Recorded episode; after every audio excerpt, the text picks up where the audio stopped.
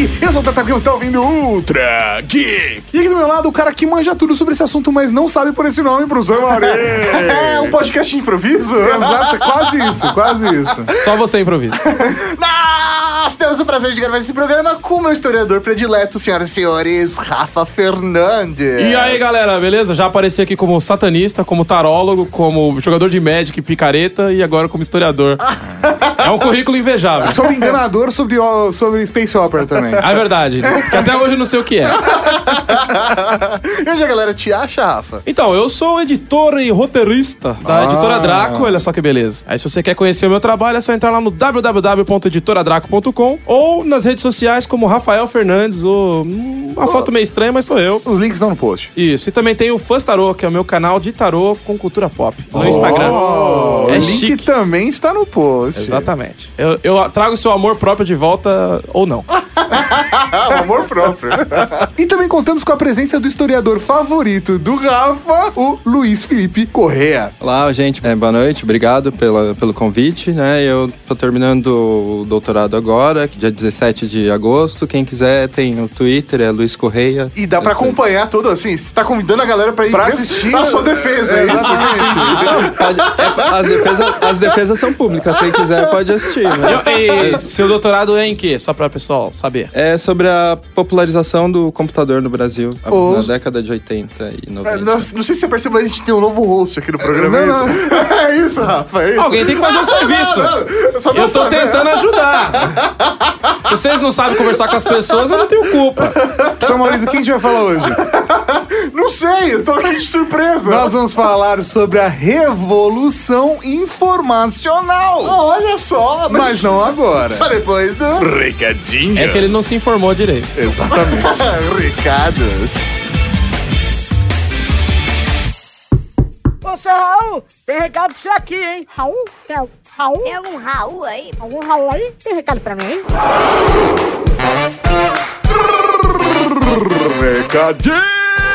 Cavalaria geek. E estamos aqui para mais uma sessão de recadinhos, Cavalaria Geek. E para começar, gostaria de lembrar todos vocês que está rolando promoção. É isso aí. Exatamente, professor Mauri. Estamos sorteando um SSD de 1 tera da Western Digital. É isso aí, é lá no nosso canal do YouTube, youtube.com barra. Já se inscreve no canal, clica na sinetinha para ser notificado toda vez que tem alguma novidade. Mas o link para o vídeo que explica toda a promoção está aqui no post. Aqui no post, só clicar e veja como participar dessa promoção imperdível. Mas não é só isso não, se você é padrinho, você também pode ganhar um HD externo My Passport. Exatamente de 1 tera, nós estamos fora de controle. É isso aí. Esse HD vai ser sorteado entre os padrinhos. E falando em padrinhos, professor Mauri, essa semana já virou a lista, já vamos falar dos padrinhos de julho e na semana que vem passaremos as datas de todas as coisas que vamos fazer esse mês. Mas se você quiser apoiar a gente, vá em padrim.com.br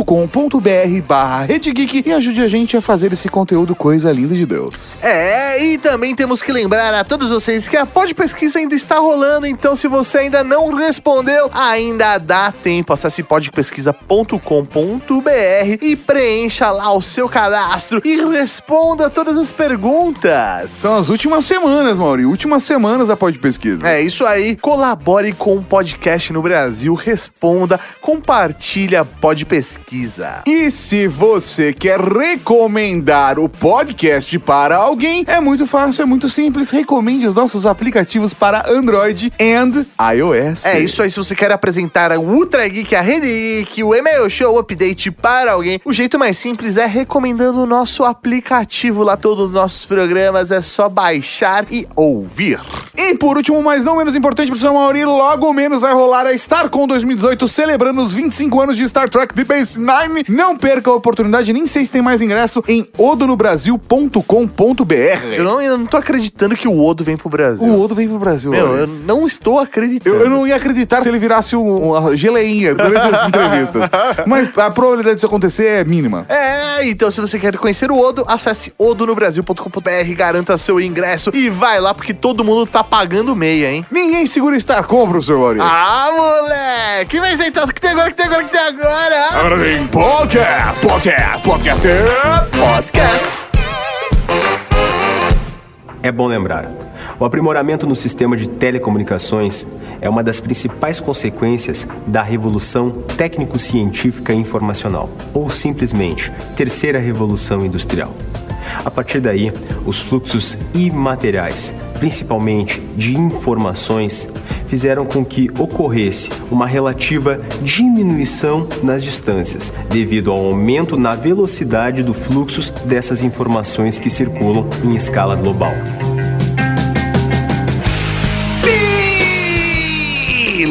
Beleza, estamos aqui para mais um Ultra Geek. Vamos falar de revolução informacional, aonde tudo isso se conecta. É, por isso que nós trouxemos aqui o Felipe, a sugestão do Rafa.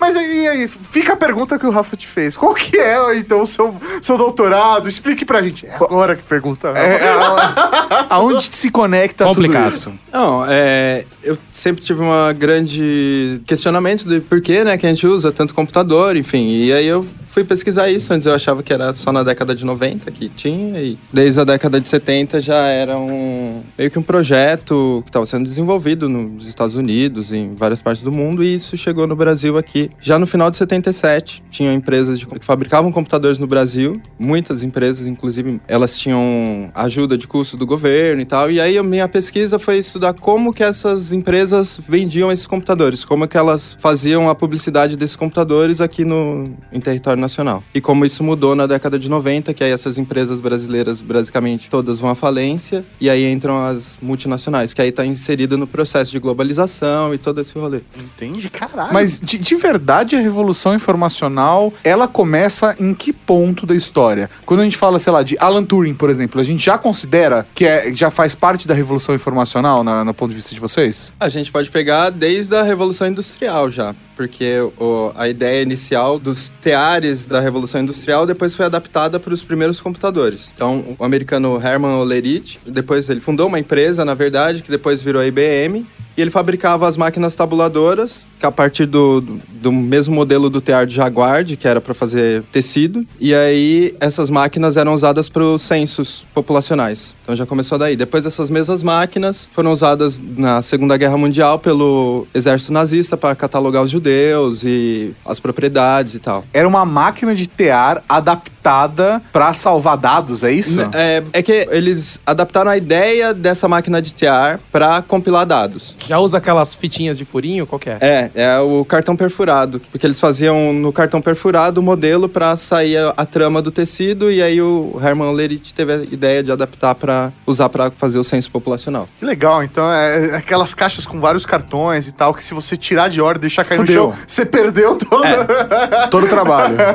Entendi. E a primeira no Brasil foi comprada em 1914. A primeira chegou aqui no Brasil. Que bacana. A Então primeira a gente tá um pouco atrasado aí nesse rolê, né? Sempre teve. né? É, a gente tava desde o começo, cara. Só que aí a coisa é complicada aqui. Mas da a Revolução Informacional, depois da Segunda Guerra, tem um matemático americano que ele foi contratado pelos Estados Unidos para resolver o problema dos aviões dos kamikazes, que eh, os soldados não conseguiam acertar os aviões porque eram mais rápidos que a mão. E aí ele criou um sistema de cálculo para o canhão fazer o, O a mi- reajuste. a mira A compensação. né? Exatamente. E aí a cibernética, o Norbert Wiener. Que é- da hora. É cibernética. Aí depois da Segunda Guerra é, virou uma ciência. Só que a corrente do Wiener não foi muito. Eles viam como comunista. e aí a, a, a corrente da inteligência artificial ganhou mais projeção. Depois, da- na- durante a Guerra Fria e tal. Só pra juntar Lé com Cré, então as raízes aí dessa revolução informacional tá desde o começo ali da, da, da revolução industrial, nas duas fases, porque na verdade o mundo não é dividido nesses bloquinhos. A gente divide pra entender. A coisa acontece em processos muito longos. E orgânicos. Isso, e- então, quando você tenta dividir dessa maneira, não, mas quando no ano tal todo mundo começou a pensar assim, é uma maneira é, até, vamos dizer assim, de um, de um estudante, mas Você tá me chamando de de beginner. É isso. Eu queria dizer que você era tipo um moleque da escola ainda na história. É isso. Não, não, mas a parada é que, na minha percepção, existe sempre um primeiro sintoma de um processo de transformação, entendeu? Agora, a pergunta acho que foi muito mais esse ponto. assim, Qual foi o primeiro sintoma? Porque hoje, É porque, eu, eu- é porque eu acho que vai correndo, né? São, são coisas que vão se conectando e aos poucos vão acontecendo, sim. É. Porque eu acho que é uma coisa muito importante. Quando a gente tá falando de Big Data, que é um assunto extremamente relevante hoje, ou até mesmo no programa que a gente falou, e o link tá aqui embaixo no post, sobre inteligência artificial, isso tudo se conecta Sim, com o total. ponto que a gente tá falando aqui. Exatamente. Que é do processo que está amarrado na Revolução Industrial, mas que se conecta muito mais com o que a gente vive no nosso dia a dia hoje, principalmente quando a gente fala do universo geek, que a gente fala de como a informação está impactando no desenvolvimento da nossa sociedade. É, e pelo que eu estudei aqui, conversei com o Felipe falando, tem tudo a ver com as raízes de tudo isso, acho que certamente estão bem fortes na Segunda Guerra Mundial. Com a necessidade de lidar com ameaças globais, de lidar com grandes territórios, distâncias e tal, muitas das necessidades que a gente acabou criando as coisas para lidar com elas surgiram na Segunda Guerra Mundial. As necessidades. E é o processo de desenvolver as soluções a gente vive até hoje. É, acho que tem uma confluência também de, de vários fatores, né, para chegar na, na revolução informacional, que tem a questão do transistor, na- ali na década de 60, mas começa a se popularizar na década de 70, que aí diminuem os componentes, porque até então era válvula. Você precisava de uma sala para fazer É, é, um- processo que hoje a sua geladeira consegue fazer. É, um computador era um prédio e hoje tá no seu bolso. Exatamente, hoje ele é um prego.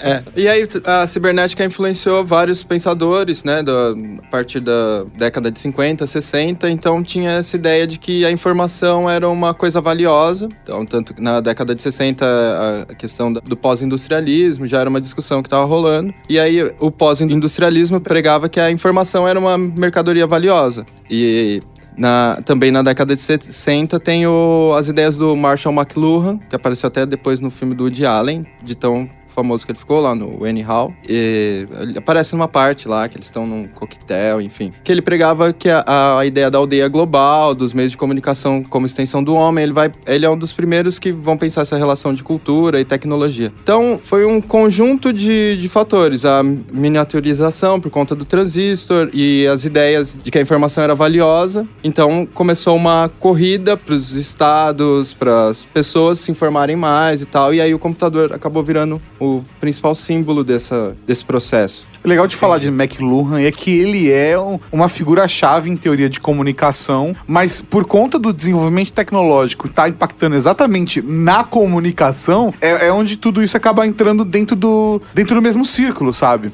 E é uma coisa extremamente encantadora, porque é o discurso que a gente ouviu no Fantástico nos anos 90, na questão de exatamente do novo petróleo ser a informação, de que a informação sim vale dinheiro, e amarrando tudo isso com análise de e-mail e comunicação do McLuhan. né? É, os nossos pais compraram enciclopédias, depois computadores pra nós, pra gente ter acesso à informação. Lembra disso? Dessa, Sim, é isso De aí. ter uma enciclopédia na sua casa, porque não, você precisa ter uma enciclopédia na sua casa. A gente viveu isso. Sim, a gente né? E era uma coisa que tinha na biblioteca, não era uma coisa que todo mundo tinha na sua casa. E passou a ser uma coisa que as pessoas tinham em casa e depois o computador com acesso à internet. E eu, por sorte, tive desde o do 386 lá com aquele acesso ao BBS, né? É, Sim. isso aí. Aquilo era muito tenso, mas ao mesmo tempo era muito interessante. Eu lembro que o primeiro computador que eu, que eu tive foi o meu pai comprar, aqueles montados no Paraguai, né? E aí o cara ligou o computador pra nós e falou assim: Deixa eu mostrar uma coisa pra vocês. Ele abriu o que era o Paint, eu não lembro qual era o nome, né? Paintbrush na época, lembra? Paintbrush. Aí ele fez uma bandeira do Brasil, mandou imprimir e saiu. E a gente ficou assim: Uau!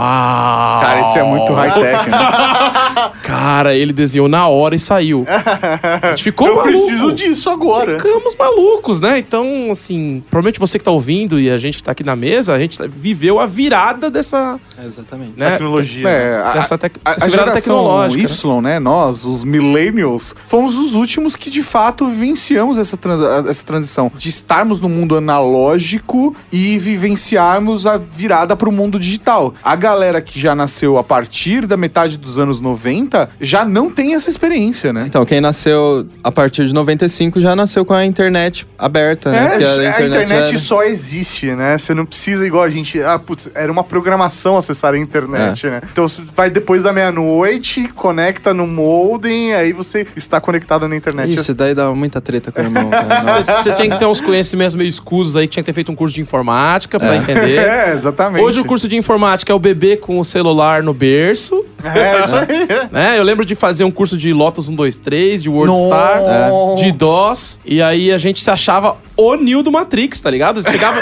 o, meu, o meu- meu pai fez o curso de informática primeiro, que meu pai sempre curtiu muito tecnologia, apesar de não ter nada a ver com. Não, tem a ver com o trabalho dele, né? Ele é metalúrgico. Mas ele sempre curtiu muito e ele sempre arrastou a gente pra isso. Aí falou: você tem que fazer, filho, aquele negócio de WordStar é muito louco. Foi esse a gente ter o computador.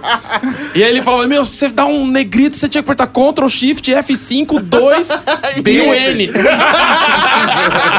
Era tipo o Twister com a mão, assim.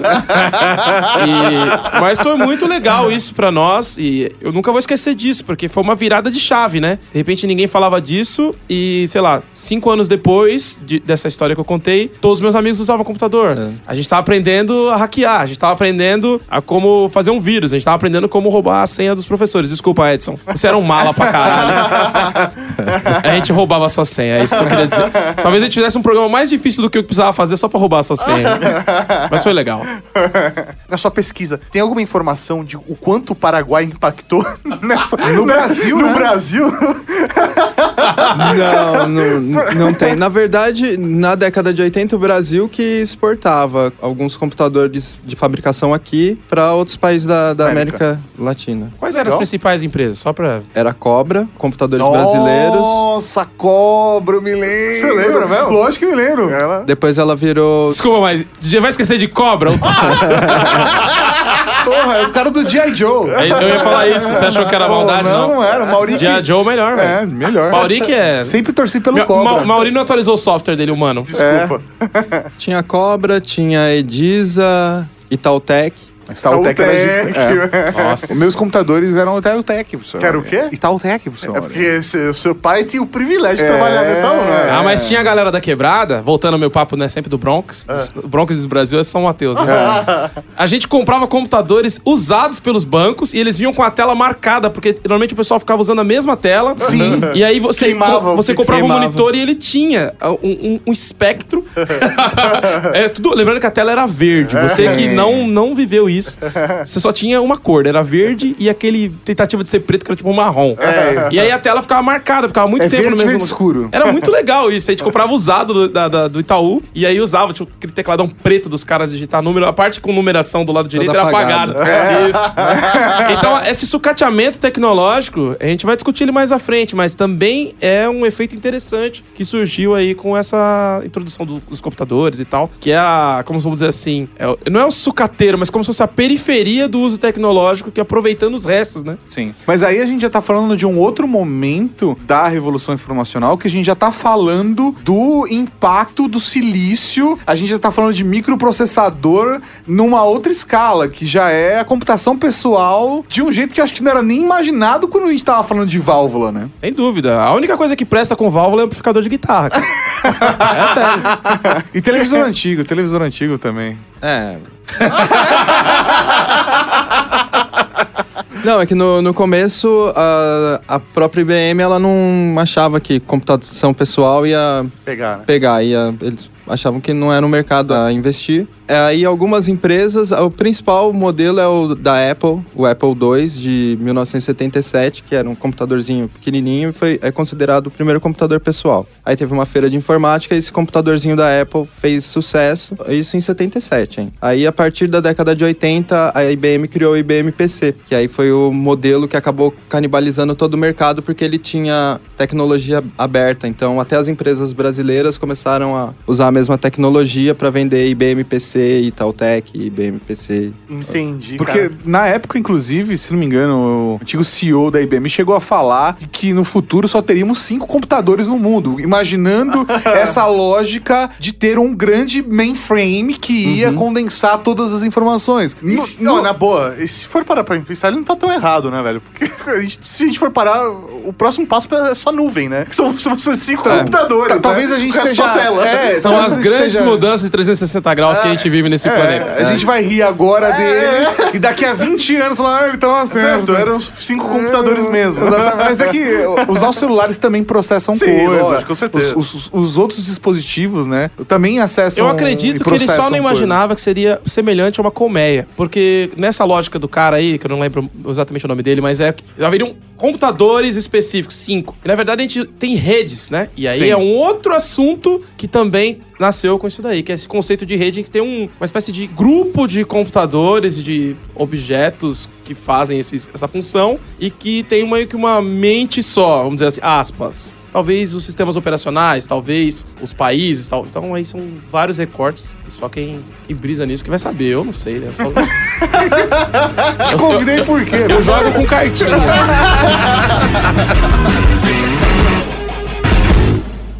Hoje em dia, é comum aqueles que têm condições socioeconômicas e interesse ter amigos e contatos em outras cidades, outros estados e até mesmo outros países. Mas ao mesmo tempo que as pessoas interagem de diferentes maneiras, principalmente através de redes sociais como Facebook, Twitter, MySpace, entre outras, elas também acabam se excluindo do mundo real e passam a viver em uma realidade virtual que, em alguns casos, não condiz com a verdade. Olha, um, um dos efeitos, se não a causa de tudo isso daí, é a globalização, né?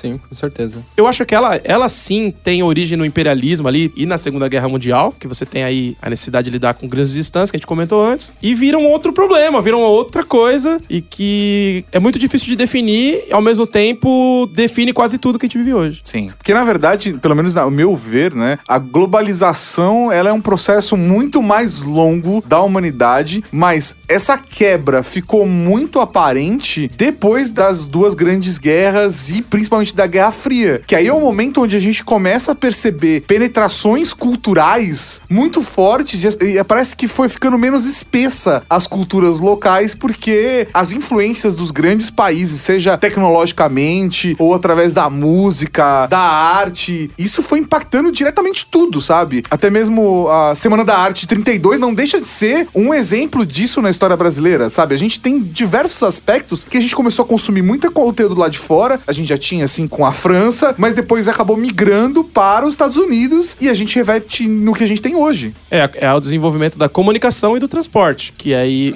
vão, vão diminuir e estreitar as distâncias. E acredito que é esse o grande lance da globalização. Tem a ver, inclusive, com satélites, com telefone, com um monte de outras coisas que a gente foi. A corrida espacial acabou trazendo tecnologia que a gente utilizou para isso e por aí vai. É, já vinha sendo desenvolvido desde a do- da Revolução Industrial, porque já começou acelerando transferência de produtos, é, importações, essas coisas. Mas aí teve a Guerra Fria, o mundo ficou bipolarizado. Aí no final da década de 80, com a queda do Muro de Berlim, o- a dissolução da União Soviética, tinha a questão da informação ser valiosa, e aí ficou com essa coisa de que o mundo não tinha mais fronteiras, porque não tinha mais dualidades e tal. E esse discurso também impactou muito na- nos discursos de globalização, porque era a ideia de que vivia-se no multiculturalismo, enfim. E a, a tecnologia era um, um dos vetores desse processo, né? Um facilitador, hein? Exatamente, a, a internet, né? Abriu o mundo, na você tinha o acesso ao mundo, a janela do mundo na- no seu computador de casa. Aí é Então- parabólica mará, né?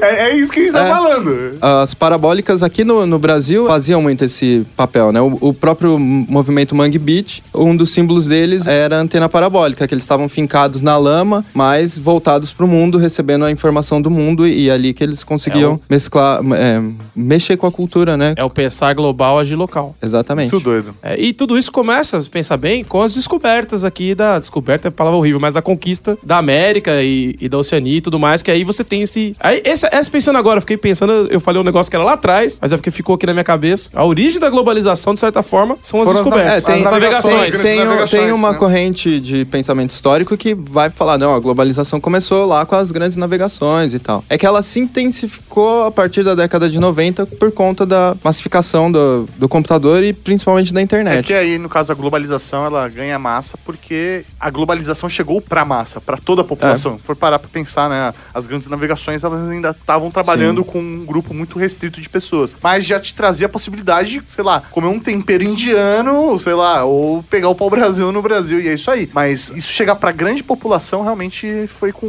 com a É, antes, o conceito né? era muito mais de produto de luxo e, e trabalhar com elite. Ela foi se abrindo sim. E, e até essa é a discussão quando a gente entra na nova fase que a gente tava falando agora há pouco, falando da questão do silício e do computador pessoal, porque aí é o ponto onde a gente discute aqui no dia a dia no conteúdo da Rede Geek, que é a relação das pessoas com o meio e da pessoa ser o meio. Porque é uma outra escala, sabe? Se o McLuhan falava que o meio era a mensagem, hoje você é o meio, porque você tem acesso a tudo isso. O seu Twitter, se você falar uma merda, você vai ser espancado em praça pública, sabe? Toda essa questão mudou todo o jogo. E hoje a gente tem pessoas que não têm educação, que não têm acesso à cultura, que não tem porra nenhuma, mas ele é um influenciador digital, porque a personalidade dele, porque quem ele é, projeta e representa algo que um grande grupo de pessoas é. Foi quando a gente destruiu a literatura cyberpunk e, e a ficção cyberpunk, porque ela virou realidade. Que aí você tem um péssimo desenvolvimento social, a vida das pessoas é uma merda, mas a tecnologia tá presente nela, na, na sociedade profundamente.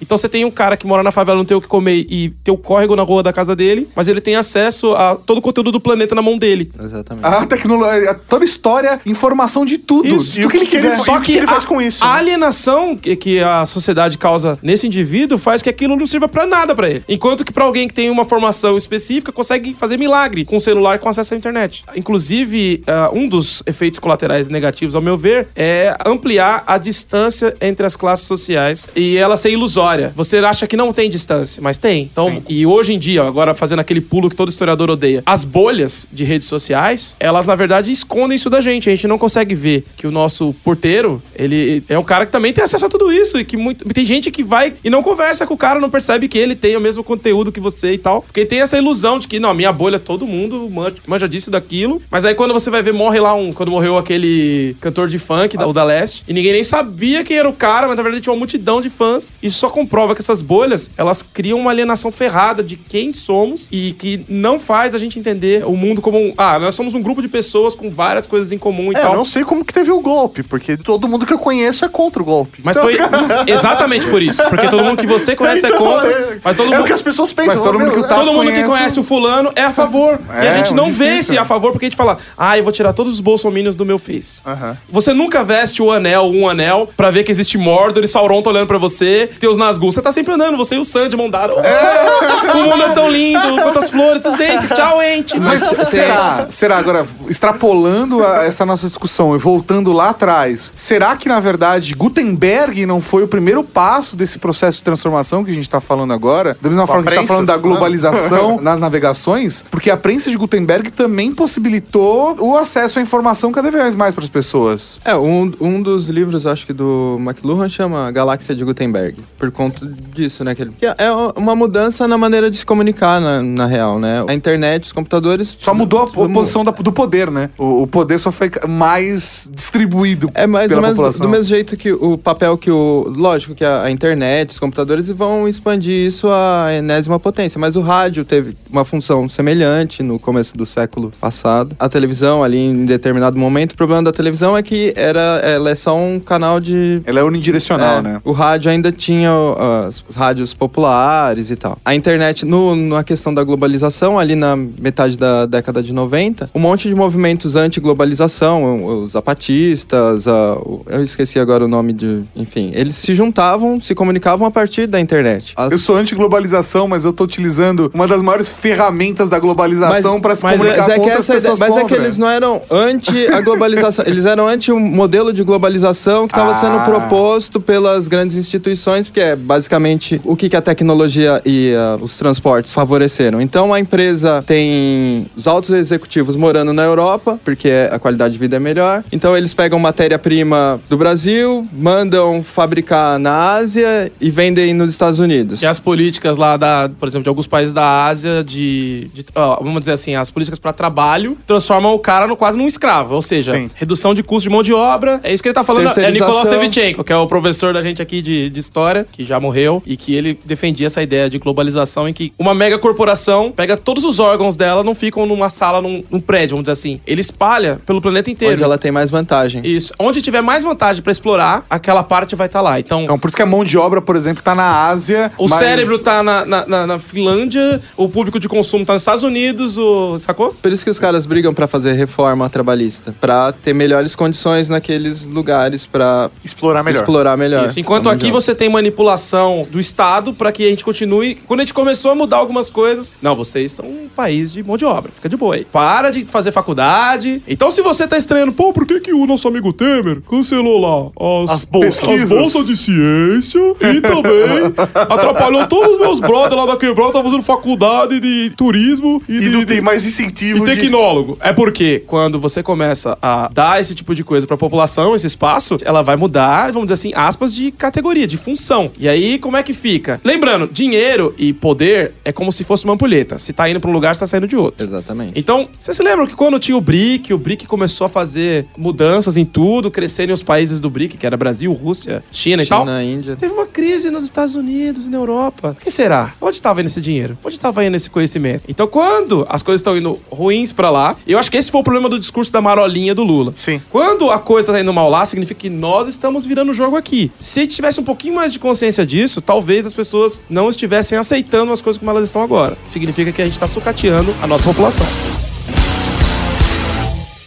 Então, quando é que vai acontecer essa terceira revolução tecnológica da história, né?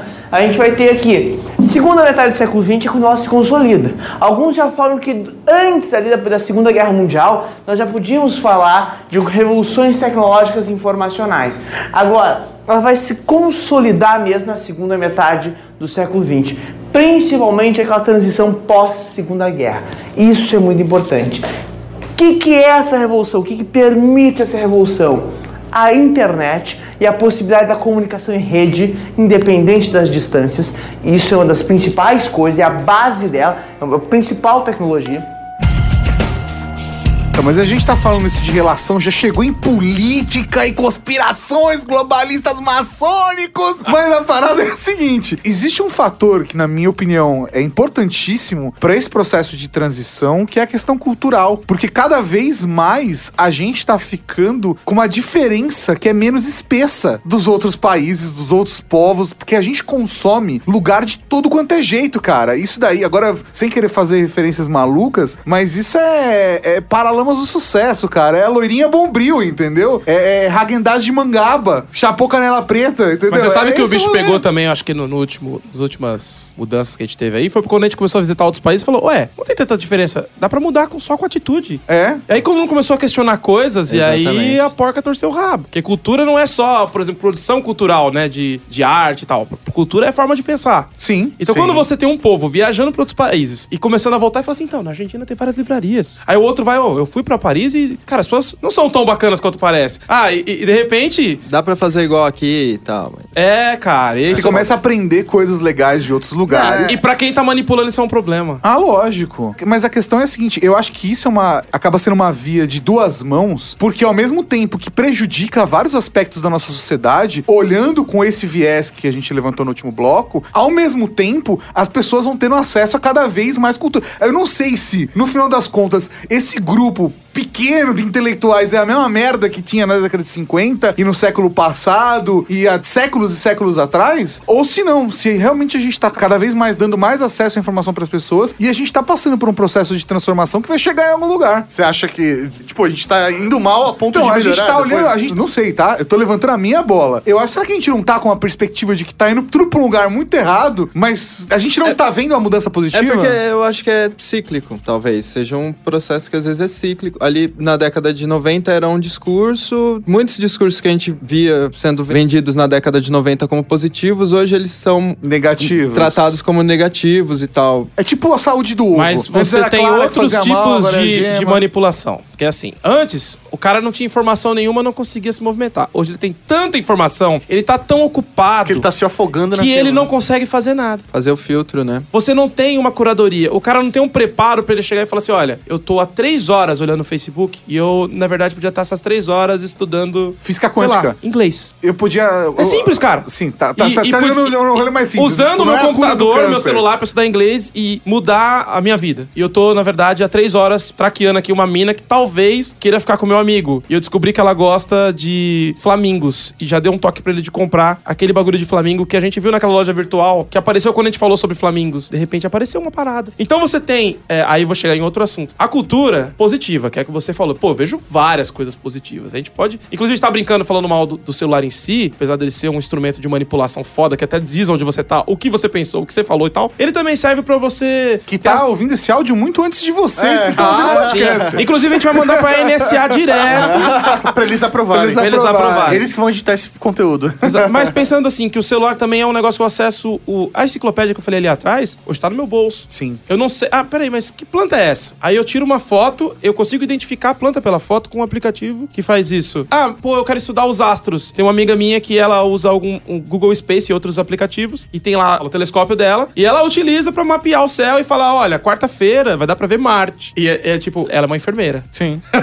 É, eu acho que é, É muito a louco questão é, é um pouco essa, que a nossa relação com, com a tecnologia também. Isso vai influenciar se vai ir pro abismo ou não. O problema é que a gente é muito demandado de bobagem hoje. Então, Por- a questão acho que é tem exatamente de, de bobagem. Então, é, na- a gente podia estar estudando os astros, enfim, podia. Ou mas- aprendendo inglês. ou aprendendo inglês, mas você entra no celular, às vezes a gente até já tem o site, você entra e já vai mecânico, clica em um, em outro, já criou uma rotina. Tem gente que acha que o Facebook é a internet. É, sim. É a cultura de consumo Facebook e readaptada. WhatsApp, né? Que, que tem ali o Adorno falando que a gente, a, a cultura pop ou esse tipo de, de consumo de cultura veio só pra, aspas, alienar a gente, pra trazer coisas pra gente se preocupar que não são importantes. Só que é isso 2.0. Todo mundo. é Isso pro- online. Absolutamente todas as pessoas do planeta que usam redes sociais são produtores de conteúdo, queiram conteúdo bom ou não. Sim. Sim. E todas são consumidoras de conteúdo, queiram conteúdo bom ou não, e aleatório, bizarro o tempo todo. Isso é Black Mirror demais. Basicamente é isso. É, a realidade.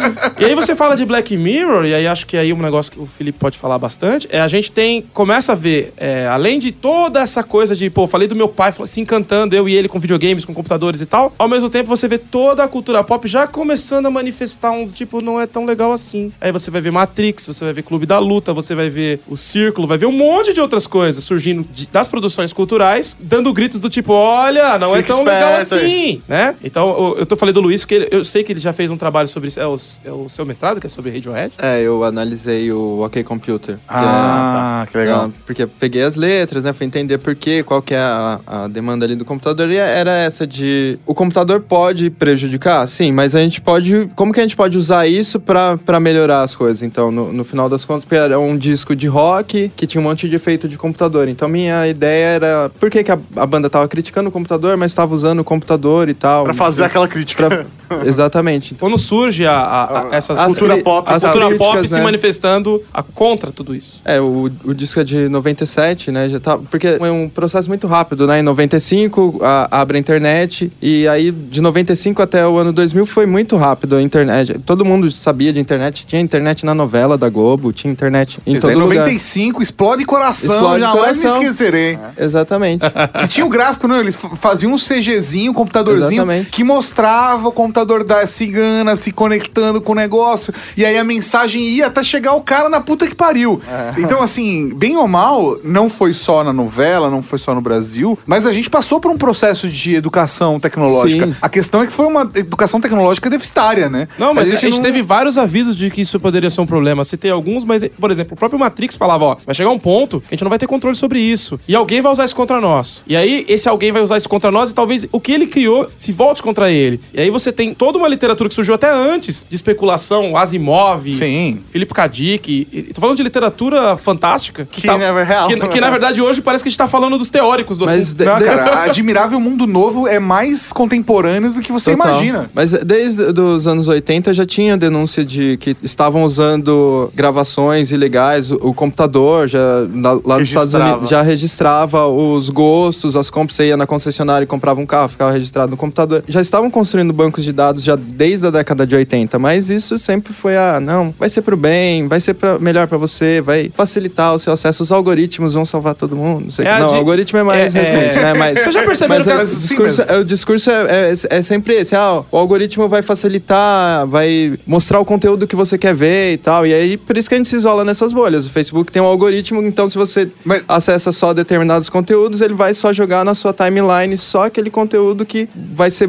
Porque aí você fica mais tempo lá na. rolando página com gente. Você fica mais preso lá dentro. né? Concordando É a com você. bondade inata da tecnologia, né? É. Parece que a tecnologia é sempre boa. Sim, não, e, e- E, e de fato não é. imparcial. E, e a parada que é muito louca é a gente, nessa discussão, colocar exatamente o ponto de que, pelo menos fazendo essa eh, análise sobre esse prisma da nossa realidade atual, aonde a internet está entregando pra você o tipo de conteúdo que você mais busca, mas não necessariamente é o tipo de conteúdo que você realmente quer. É- Você precisa. ou que você Exatamente. precisa, ele te entrega o seu guilt pleasure. E aí, na verdade, ele entra num processo de vício e te afoga. Então você tá tão com tanto conteúdo na sua frente que nem sempre é um processo racional, sabe? E é óbvio que isso pode pegar até mal pra gente, porque a gente tá fazendo um conteúdo contra conteúdo. Não, eu acho que Esse é, conteúdo é, patrocinado por. Exatamente. É importante a consciência, cara. Eu acho que quando você tem consciência daquilo que você faz, mesmo quando você tá inserido e completamente dominado por aquilo, você tá pensando, olha, eu tô fazendo isso porque eu quero, mas eu sei que é errado. Não, e, não, e Eu sei assim, que tem limites, eu sei que eu tô passando dos limites. É importante esse, esse- essa coisa do cara perceber que apesar de ser. Eu, cara,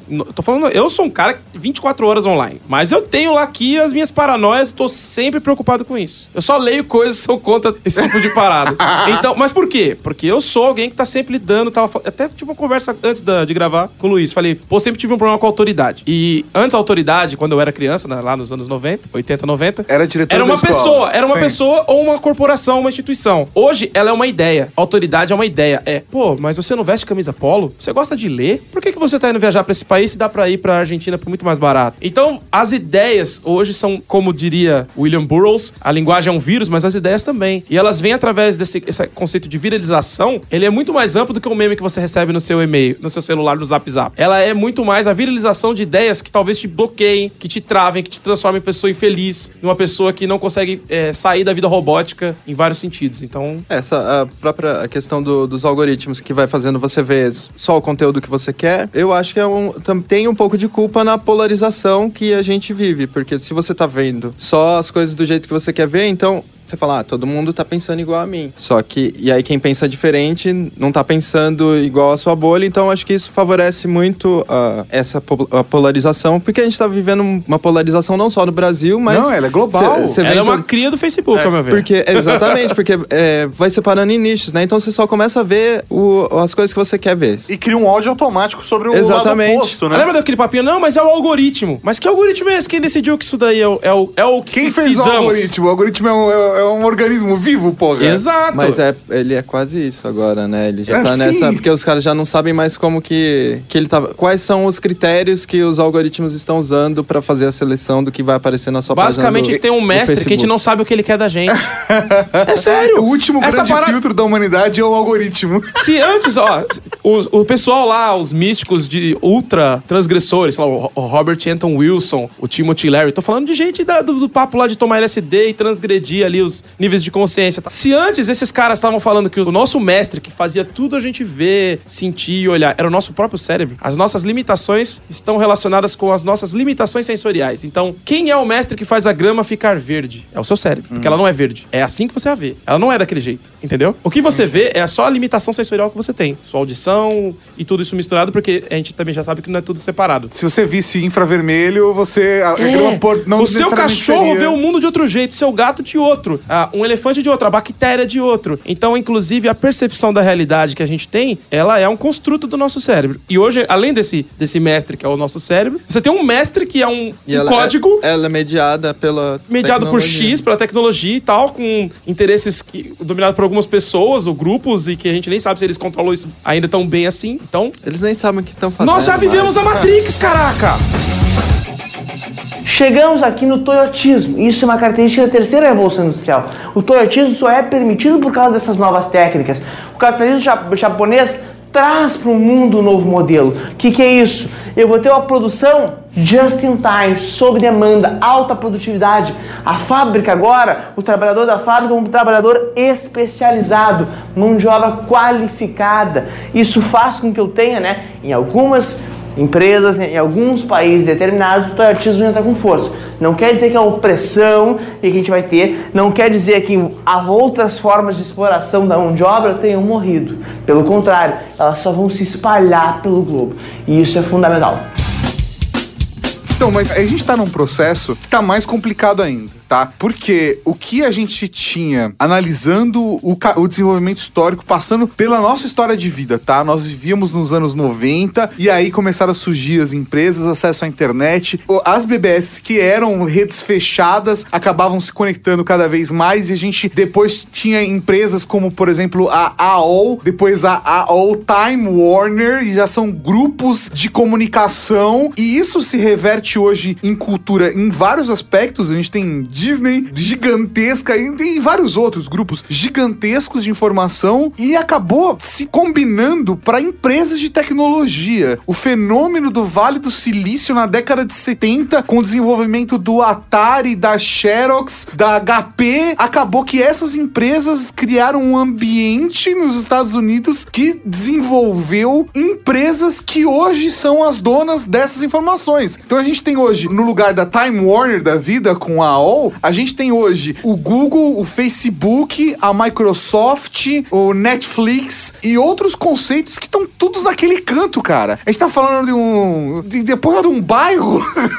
São vários municípios pequenos que têm acesso a todas as informações. Porque é, foi ali na década de 60, tinha o- a ideia da- de que informação era uma coisa valiosa e eh, virou política de Estado do- lá nos Estados Unidos. Era uma política militar e política de Estado, então eles investiam nas universidades da região. Ali tinha Berkeley e tal. Só que tinha o, o pessoal da, da esquerda lá, nessas universidades, e eles começaram a articular que o computador ia ser uma ferramenta de emancipação, da, enfim, É o lado positivo contra o negativo. e ali, aí essa, otimista essa pessimista. galera ia e começava a montar essas empresas lá, porque é ali perto da, da universidade e tal. Só que um dos grandes mitos que a gente escuta ah, é que a- a- as empresas de tecnologia, a Apple surgiu na garagem, não sei o que lá, é tudo a coisa do empreendedor, mas o, o estado, estado mínimo e tal, não, lá nos Estados Unidos eles bancavam isso. As empresas recebiam muita grana pra pra desenvolver as coisas. Por isso que- Novamente, ideias vírus. É uma ideias vírus pra manter a gente ainda aí anencéfalo. Um país anencéfalo. Fica, aí fica, ah, não, Você tem, tá bem anárquico hoje.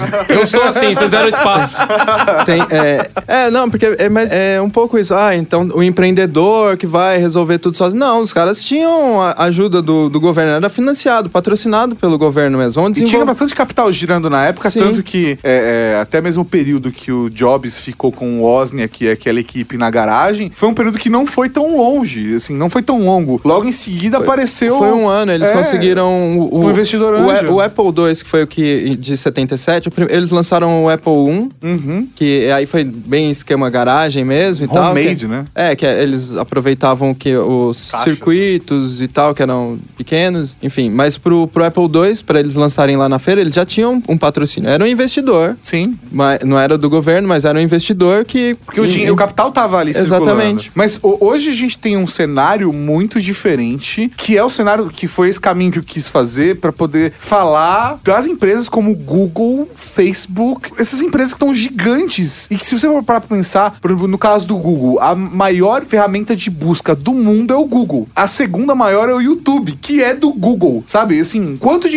informações esses caras não têm acesso? Vocês já perceberam quando a gente fala de alguma dessas empresas, a gente tá falando de uma pessoa? Por Você exemplo. tá falando da antropoformização das, dessas pouco mais empresas? do que isso. E aí, e aí vai chegar a minha teoria da conspiração mais retardada de todas. Nossa senhora, eu não Por exemplo, eu eu falo, quando você fala Apple, ela tem características, ela é um personagem. Sim. Eu que sou escritor, eu sei o que faz um personagem. Então, por exemplo, o Garcia Marques, quando faz 100 anos de solidão, a cidade é o personagem. Essas empresas são o personagem que a gente compra. Então, você vê... E tem os valores que a gente compra, que, Isso. que mas esse é E a gente não é consegue marketing. culpar elas, porque assim, antes você tem uma cabeça. Por exemplo, vai falar do SBT, vai falar, é Silvio Santos que tá mandando aquela parada. Estamos falando de uma empresa que tem um cabeça. Sim. E, a- e toda a, Tem uma a política é, é feita com base nisso. Quando você fala da Apple, ela é como se fosse uma hidra. Ela tem muitas cabeças. E ao Parece me- que cortaram a do Steve Jobs, né? Aí ficou mais... É, Ficou então, bem a mais partir do momento que ele, que ele saiu também, a coisa que ele morreu, a coisa fica muito assim, é um organismo, só que não tem uma pessoa, ela é a desumanização da empresa. Então, eu já ouvi histórias que tem, tipo, a gente vê o Silvio Santos figura, E o Silvio Santos, empresário, já ouviu uma história de alguém que trabalhava lá que falou: ó, pro Silvio Santos, todas as pessoas que trabalham lá têm o mesmo seguro de vida. Porque pra ele todo mundo tem que ser meio que igual. Então, algumas coisas ele ainda tem uma mão humana, vamos dizer assim. Sim. Mesmo. Esquece que ele é trash e tudo. Tô falando um exemplo específico, fazendo um recorte bizarro. Quando você pensa numa empresa dessa, ela não tem uma, uma cabeça. Na verdade, tudo é feito por várias pessoas que acabam buscando soluções perfeitas pros problemas e raramente vai ter uma visão humana daquilo ou das consequências daquilo. Ou ela joga tudo no computador para o computador resolver. Te chegar com a solução. Por exemplo, eu sei que as pessoas trabalham, não, é todo mundo, mas funcionários da, da Amazon. Tá, tem um algoritmo que decide o que vai comprar. Eu só do- acompanho. Caraca. É uma livraria que vende conhecimento e conteúdo e informação e que basicamente quem controla quais informações são relevantes pra ter desconto e aparecer mais é um sistema. É louco, velho. quando- Não, mas é um, é um sistema que reage ao comportamento dos usuários. Piorou, a maioria é super legal, né?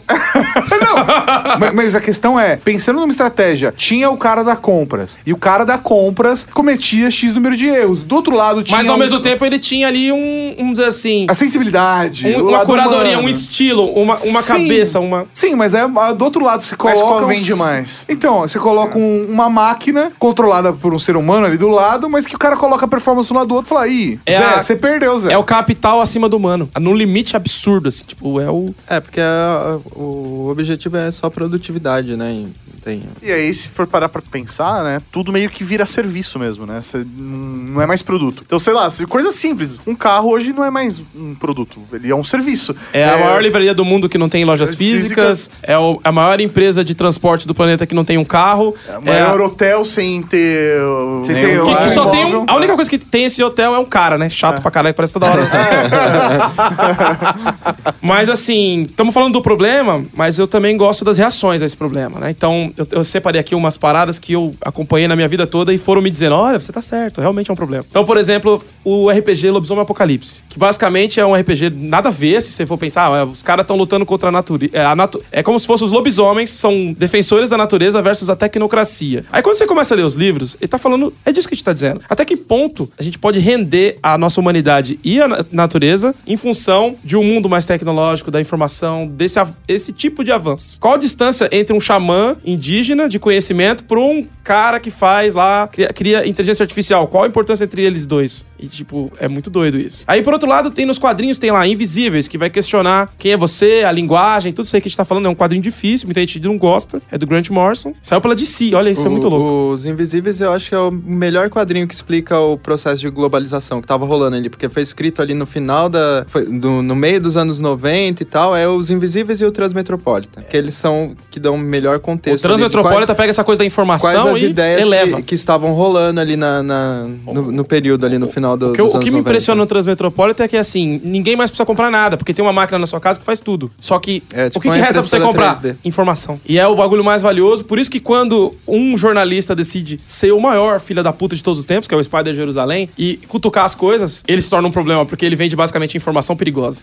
Ele é um terrorista de informação. E aí tem várias outras coisas assim também, por exemplo, eu gosto quando é coisa nada a ver, por exemplo, teatro. Gosto muito dos, dos grupos sátiro. Eles tinham uma peça de teatro, que agora eu não me lembro o nome, porque todas deles têm algumas coisas assim, que questionava e utilizava um monte de coisas de informática durante a peça. Então todo mundo tinha um, um- um iPad. Eu já vi peça lá que todo mundo tá com fone de ouvido e, e tem um documentário rolando no fone e eles interpretam o que estão ouvindo e o som que você tá ouvindo é o da pessoa que, que deu o relato. Só que a interpretação física é dele fazendo um lip sync e atuando com o corpo daquela história. Só que eram só histórias de pessoas que tinham vivido na prostituição e, tipo, o, o lado humano da coisa. Então, é, tipo, desumaniza a parada, afasta do original, dá um ator e ao mesmo tempo aquela história vem muito real pra você. Eu via as histórias, você olhava todo mundo chorando, que era muito pesado. Então, assim, é, a cultura tá reagindo. É só a gente olhar pro lugar certo. É, eu acho que o que a gente precisa tentar é um pouco desnaturalizar a nossa relação com a tecnologia, porque a gente é, já é domesticado já do celular. Você presta atenção nos seus hábitos com o celular quando você acorda. Você, vai, você,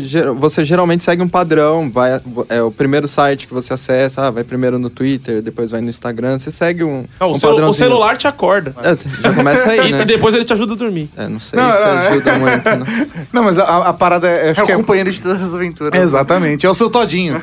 Ah, eu acho que é muito mais a escolha que você quer fazer, sabe? Tipo, e você se conscientizar do processo como um todo. Mas só é uma escolha se você sabe que existe Não, uma escolha. exatamente. Mas é, é por isso que, por exemplo, na minha opinião, o podcast é hoje uma das principais mídias de contracultura que a gente tá desenvolvendo no, no país. Porque Eu ao mesmo também. tempo que a gente tem mídias que são cada. Eu amo fazer conteúdo pro YouTube.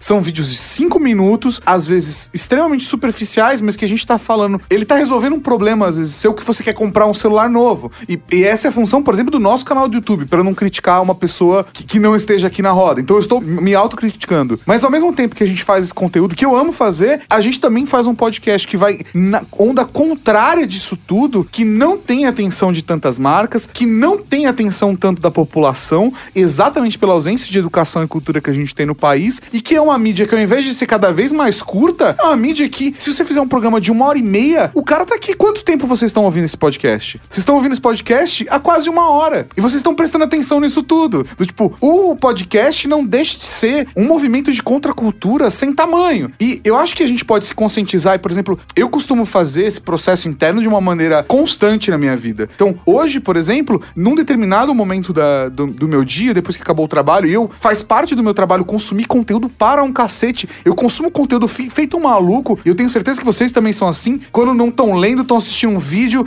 Eu chego no absurdo de se eu tô indo no banheiro, eu escolho que conteúdo eu tô consumindo no banheiro. Sabe? É assim, é- eu tô consumindo conteúdo o dia inteiro. Mas aí chega a noite, eu começo a me desconectar e vou reduzindo, reduzindo, vou desligando notificação, até o ponto onde eu paro tudo e eu leio um livro. Eu vou desconectando desse processo e eu encontrei dentro do meu dia que tipo de conteúdo e aonde cada coisa é importante pra mim. Mas onde você comprou esse livro? Eu comprei digital na Amazon. Você lê no, tab- você lê no- lê no tablet, né? Que foi sugerido. Não, eu leio no, eu leio no Kindle. Que, que ele é- Mas quem é- sugeriu esse livro pra você? quem, quem sugeriu esse livro pra mim foi um e-mail que chegou Você na teve minha essa ideia sozinho? Acho que não, hein? Não, mas a questão é que eu tento me controlar quanto de conteúdo eu, eu tenho no meu dia a dia, quanto, quanto, quanto eu consumo, quanto eu gasto de tempo com isso, exatamente pela percepção do cara. O meu tempo é limitado. Eu tenho que ser assertivo nas coisas que eu vou consumir. Mas é que acho, que às vezes é uma relação meio instintiva. É como se fosse uma necessidade de, de respirar fora dessa água. Tem um livro que eu, que eu, inclusive, eu pirei nele na época, é O Círculo, que é um livro de literatura, que basicamente mostra a história de uma mina que ela arruma um emprego numa empresa que é uma mistura de Google, Apple e Facebook. Se essas três se juntar, seria essa empresa da, da história. E aí ela é uma empresa que é tipo uma cidade onde todo mundo só tá pensando na forma mais descolada e diferente de seguir o próximo passo da, dessa revolução O, informacional. o emprego é o de menos, às Isso. vezes. É mais quem você é no, no- nas na- redes sociais. na Então, rede tipo, quem você é nas redes sociais é tão tá. importante quanto o que você faz na empresa. Uma coisa interessante é que, assim, eu trabalhei com. Fui analista de social media, já fiz também criação e redação pra isso. E que você basicamente trabalha pro Satanás. Então você tá o tempo todo ali criando umas formas de colocar conteúdo pra controlar chamar as pessoas, atenção, pra pra- chamar atenção. é. E essa história, eu, eu lembrei de várias conversas com chefes, do tipo, os caras falando do Steve Jobs como se fosse, tipo, sei lá, Santo Antônio. A galera falando dessas empresas como se fosse assim: olha, o cara vem falar de uma tecnologia, ele só vê o lado bom. Nossa, incrível. Quando eu comecei a falar tal coisa pro meu celular, ele já me deu o Google, não sei o que lá, e ao mesmo tempo, o cara não pensa que. é, aí uma outra história que eu ouvi que foi o cara falando assim, pô, fiquei muito. Ele dizia que amava o capitalismo, que era o cara do capitalismo. E aí ele ficou mega puto que uma vez ele tava cantando uma canção de Ninar pra bebezinha dele, e na segunda-feira o Spotify ofereceu a música pra ele. então a gente vive num mundo em que nada do que você faz não é usado como dados. Não é- o Facebook não é de graça, YouTube não é de graça. Você paga com sua informação, com o seu tempo, com a sua atenção. Então quando a gente começa a perceber isso, as coisas mudam de figura. Então, mas a questão é, não necessariamente isso tem que ser um problema, desde que você tenha consciência de que isso está acontecendo para que você controle essa questão. Não deixe os outros controlarem por Não, porque você não consegue pular fora disso. Não, não tem Não, mais não tem- como, não tem mais como. Eu já tentei, juro, porque deu um círculo. E, e aí, quando saiu esse livro, eu passei pros meus amigos, os caras falaram, pô, tem um personagem que é você. E é o personagem que morre. Isso me preocupou muito, porque é o cara que tá tentando se manter fora. Então ele não tem perfil nessa rede social que substitui o RG, que é dessa corporação. Ele tenta se manter fora, só que chega um ponto que o negócio é tão. Só de você estar de fora, você brilha no escuro. Então, por exemplo, se, se você decidir que seu filho não vai estar online, você deixa, se vou salvar você disso. Você não vai ter um Facebook, você não vai ter um registro online, você vai ter só os documentos do Estado e acabou. É impossível. Ele vai brilhar no escuro, ele vai parecer estranho. Quando. Um exemplo, se a NSA vê um monte de gente ali que tá ok, é ok. Agora alguém. Por que não tem dados dessa pessoa, ele brilha no escuro. Sim. Então, qualquer outra corporação, e eu tô falando nas palavras-chave pra eles nos encontrarem, quem não aparece tá muito mais disposto a se Destaca Tá ferrar. muito mais visado, visado do do que... que... quem tá no meio lá vendo o Big Brother felizão, entendeu? E, e, e fazendo comentários Masterchef. invisível nesse ponto é você É a que no jogo. diferença E você de fica visível, na verdade. É, é a diferença de você estar pelado no meio do campo de futebol no Maracanã ou no meio da multidão na plateia. Com o uniforme correto. Não, assim, Ei. pelado com o corpo pintado da cor certa. Eu já pensei em É me onde apagar por completo da internet, porque eu tinha a paranoia ferrada de que não queria estar nesse rolê. Só que quando eu comecei a perceber que isso me faria ser exatamente o tipo de alvo, por exemplo, rolasse, sei lá, uma ditadura aqui, e, e eu com esses papos tudo maluco que vocês estão vendo, que eu poderia morrer facilmente.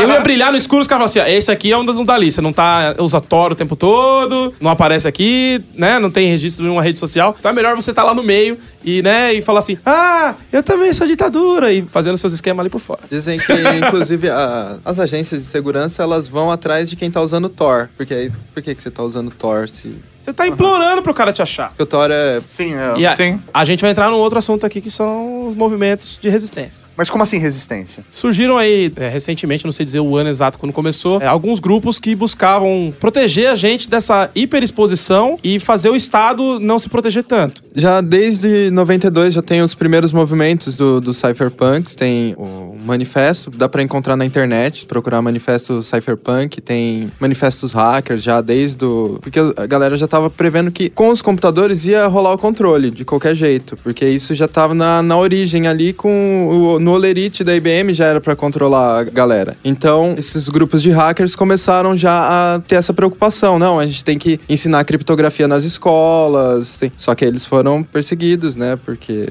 Como assim? O que, que você tá, tá querendo esconder? É, É, não, mas exatamente. o, o- o grande discurso desse movimento é que o Estado seja totalmente transparente e que nós tenhamos nossa privacidade preservada. Só que a coisa não é. É o contrário, contrário. completo. Que é tipo, o Estado tá totalmente protegido, você não tem ideia das informações que rolam lá. Por isso que quando surge é, ali o Wikileaks, que era basicamente um grupo que tinha hackers e jornalistas, vamos dizer assim. Então tinham hackers que lá pegavam documentação secreta e jogavam pra público. Tipo, agora todo mundo pode ler e aí você tem vários jornalistas trabalhando em cima disso, cruzando informação e tal. E eu tô no Wikileaks, inclusive. Não, e o que, que acontece quando isso rolou? Os principais cabeças já são visados, já são considerados. Cara, os, os criminosos, sei lá, durante o fim da Segunda Guerra Mundial, os nazistas eram caçados pelo planeta. Os nazistas caçados do planeta hoje são os caras que fazem esse tipo de coisa. Sim. Né? Essa lógica de. Tanto que você tem o Assange, você tem o Snowden, tem vários outros caras aí que estão com a corda no pescoço, justamente porque eles, eles mostraram informações secretas. E que necessariamente o problema não era ser secreto, e sim revelar os podres. Tipo, ó, isso aqui é secreto por quê? Estão desviando verba pra não sei o que lá. Isso aqui é secreto por quê? Estão fazendo testes de tal coisa em crianças. Então- Isso aqui é secreto por quê? Entendeu? Os caras estavam hackeando em meio da, da Petrobras, dos Estados Unidos. Então, tem redes de teoria da conspiração que acham que, por conta desse hackeamento do- dos e-mails da Petrobras, que, a, enfim, rolou todo o processo. Que... Sabe a diferença de uma pessoa paranoica pra uma não paranoica? É que o paranoico sabe que alguém tá observando ele. E aí, assim, você tem um Estado hacker, né? Porque o Estado hoje tem, não sei se no Brasil isso é tão forte, mas você tem ali na China, nos Estados Unidos, o, o Estado tem seu próprio, vamos dizer, sua própria cidadezinha de, de controle, em que toda a informação passa por lá. Porque se descobriu que, pô, a gente tá falando de rede, e nenhum existe uma rede inviolável. E vamos deixar só o que seria essa, esses hackers, essas pessoas habilidosas fazerem isso? Não, vamos contratar eles, montar um departamento e que te controla o planeta. Tipo, se a Dilma troca um e-mail, ou o Temer, ou, sei lá, o Kim Jong-un lá, o maluco lá da, da- esqueci o nome Coreia dele. do Norte. Kim Jong-un. Kim Jong-un, quase acertei. Bom, você tem esses caras aí lendo o Big Data do Big Data. Seria o. Não sei nem o que que é maior que Big, é o Greatest Data, sei lá. o- Planet Data. é o Kid Bengala Data. e a parada eles estão lendo, na verdade, pensamentos de nação. Tipo, quais são as decisões que esse presidente, eh, esses líderes vão tomar? Os caras tão- É muito assustador, cara. Você tem um negócio. antecipar o movimento ali. Ah, vai, vai assinar o acordo tal, vai vender. Então, eles já antecipam, né? A É gente- tipo a espionagem industrial. O Só que cyber- global. Só que global, O cyber, global. o cyber cypherpunks, eles, o lema mais ou menos era a privacidade para as pessoas e transparência para as instituições. E é o que a gente vive é o completo Totalmente o oposto. contrário. É triste, velho. E aí, no final da agora, nos anos 10, a gente teve o virada de mesa, porque se você tinha esses caras aí, Wikileaks, sei lá o quê, e também grupos como Occupy Wall Street, Anonymous, Black Blocs aqui no Brasil, todos esses grupos sendo uma espécie de resistência, a partir de certo momento, a- não só abafaram, como eles foram distorcidos muitos dos discursos que eram libertários se tornaram os discursos que nos aprisionam. E também você passa a ter também um, esse Estado, ah, que eu falei do- do- das grandes corporações aí, da, da, da NSA, não sei o que lá, que é o Estado usando isso contra você. Mas mais do que isso, você vê, por exemplo, o governo Trump só existe hoje pelo uso Dessa informação. do, do Até sistema onde das se informações. sabe, é. é. O que antes, ah, não, agora a gente consegue fazer uns umas baita protestos planetários. Então tem o Occupy São Paulo, não sei o quê. Ah, legal. Então, eh, como é que a gente pode fazer isso pra colocar alguém de extrema direita no poder? Hum. É,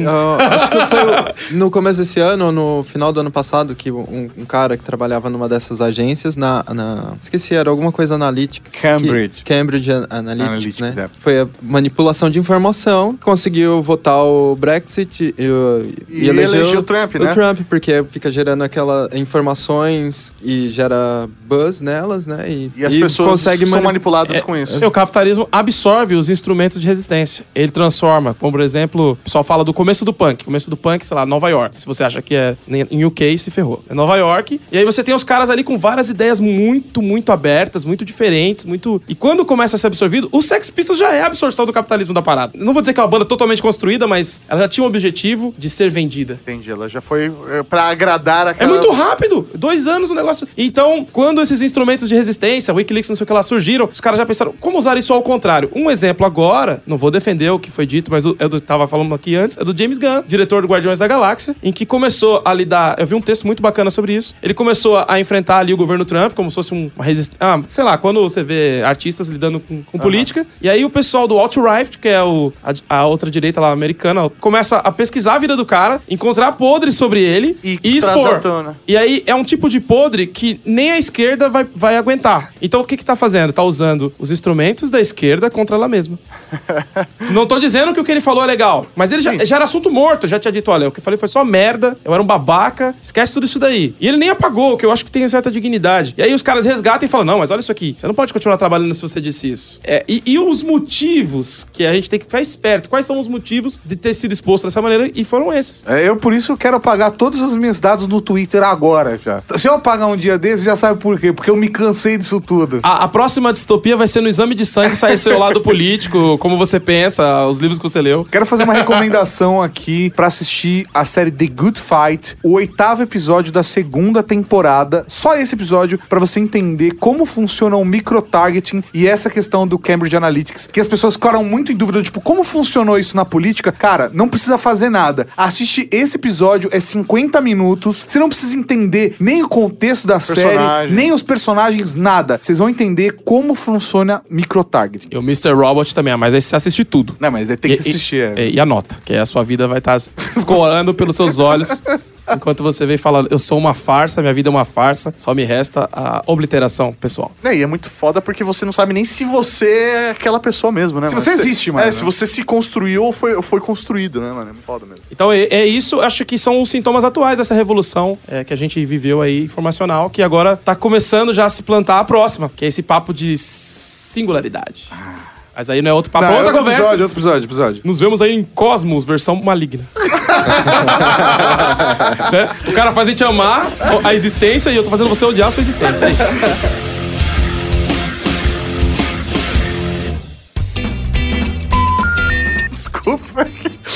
tá no seu bolso ele, um prego. Eu não entendi, ele anda É com porque eu prego ia no falar, não, eu ia falar. Eu tentei não rir. bolso. Desculpa te cortar. Daqui a pouco ele ia falar que Jesus morreu com vários É eu computadores. Não, é porque ele entrou no meio. Ele falou um prédio, aí eu falei, tipo, do tamanho de um prego. Aí ele falou, aí agora tá no seu bolso. Aí eu. Você acabou de ouvir o Ultra Kick.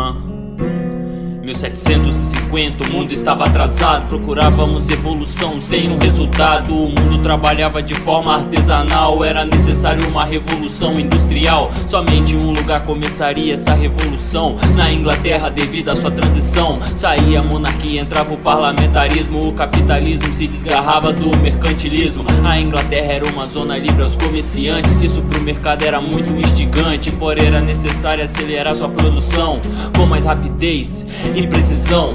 Eis que Newcomen entra em ação com a máquina de tirar água da mina de carvão. James Watt olhou pro bagulho e aperfeiçoou. Stevenson criou a locomotiva a vapor. Saía a manufatura, entrava a maquinofatura. Na intenção de aumentar a fatura. Isso foi um adianto que trouxe alguns problemas. O êxodo rural entrava em cena. Burguesia industrial versus proletariado. Eram precárias condições de trabalho. As grandes fábricas empregavam até crianças. Sob pouco salário e muita cobrança. Muitos trampavam até 15 horas por dia. para alimentar aqueles que em casa sofriam. Vários empregados eram mutilados ao manuseio das máquinas sem muitos cuidados. Essas condições gerou revolta nesses empregados que se uniram e criaram os primeiros sindicatos. Começando com os luditos quebradores de máquinas que destruíam tudo, às vezes as fábricas. O movimento foi violentamente repreendido. Forca, extradição e prisão aos envolvidos. Beijando a segunda revolução industrial, chegava o colocando moral. Eles tinham mais ideais políticos, conseguiram vitória em diversos requisitos. As trade unions se formaram em seguida. Dos três, a missão deles foi a bem mais sucedida. Logo após, fomos para a segunda revolução. Um período de muita guerra e tensão. Dada a partida em 1850, ela foi até 1950. Aviões, carros e petróleo estavam incluídos. Teve o seu início nos Estados Unidos, França, Alemanha, Japão, Bélgica, entre outros, entraram nessa revolução. Teve o Fordismo criado por Henry Ford, o aumento da produção cada vez mais forte. A medicina deu um grande salto, o homem voava cada vez mais alto. Por ela passou Alan, Einstein, Graham Bell, nomes que tiraram o futuro do papel.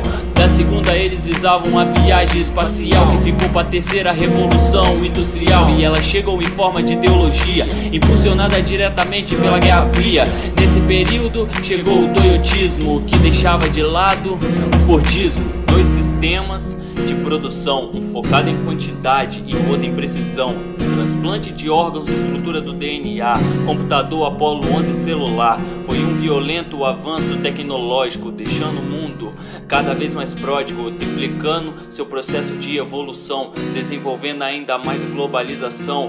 O aquecimento global foi a consequência de que isso prejudicaria nossa existência, sem hipocrisia ou soberba, mas sabemos que para todo avanço existe uma perda. O avanço tecnológico foi imenso, utilizado muitas vezes sem, consensos. Vivemos a transição para a quarta revolução, tecnologia robótica, para essa é a definição. Até a próxima. Valeu.